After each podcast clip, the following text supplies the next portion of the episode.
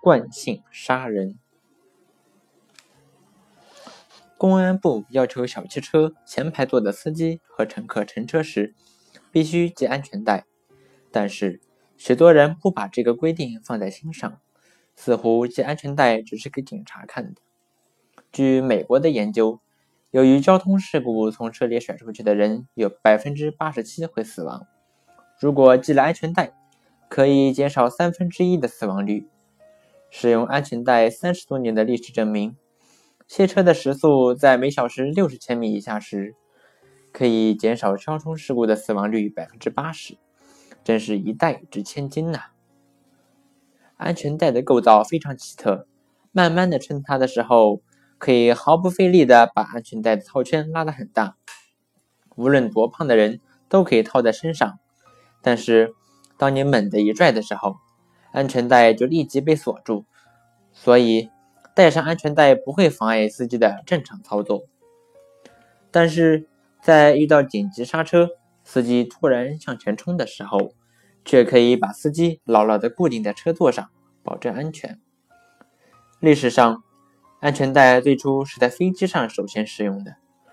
如果把手中的铅笔盒上下颠一颠，听听里面的响声，就是没坐过飞机的人。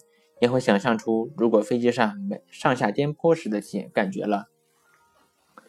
在一次上海、洛杉矶、西雅图的旅行中，由于在北太平洋上空遭遇强气流强气流袭击，飞机在十几秒内骤然下降一千七百米。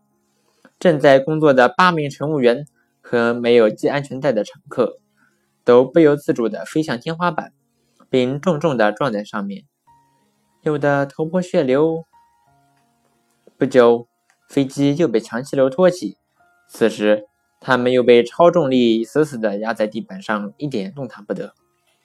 飞机里的行李物品，只要没有系好的，就好像长了翅膀似的在机舱里乱飞。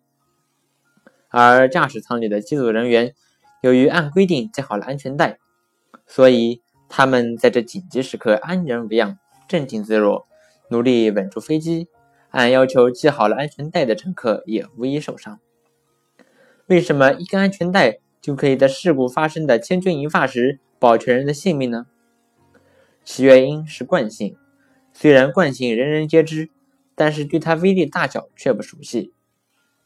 一辆汽车以每小时一百千米的速度前进，其速度相当于从四十米高，相当于十三层楼高的地方。无阻力自由落下的末速度。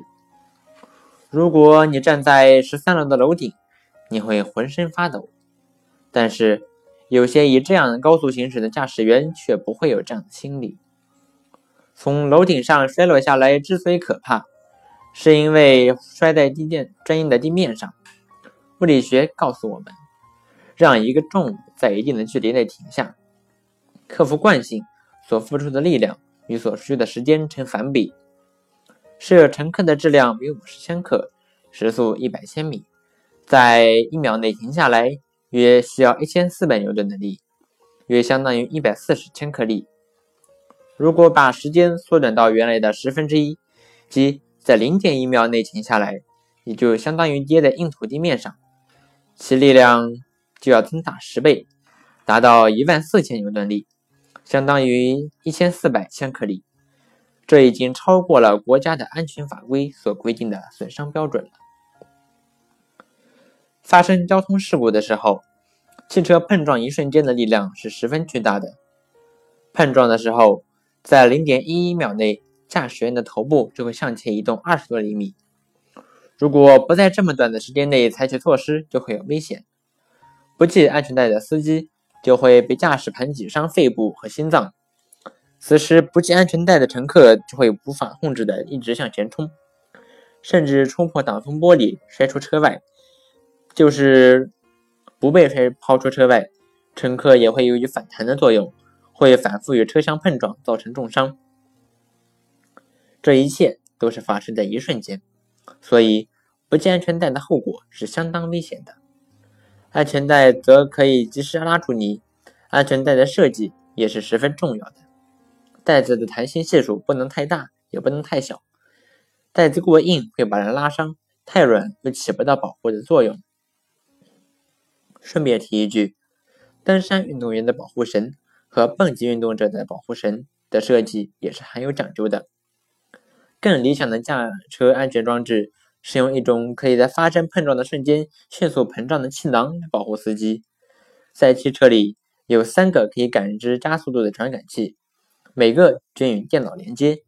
在碰撞发生时，百分之一秒内电脑就进进行工作，百分之三秒内点火装置启动，百分之五秒内高压氮气冲入气囊，百分之八秒内气囊向外膨胀，百分之十一秒内气囊完全胀大。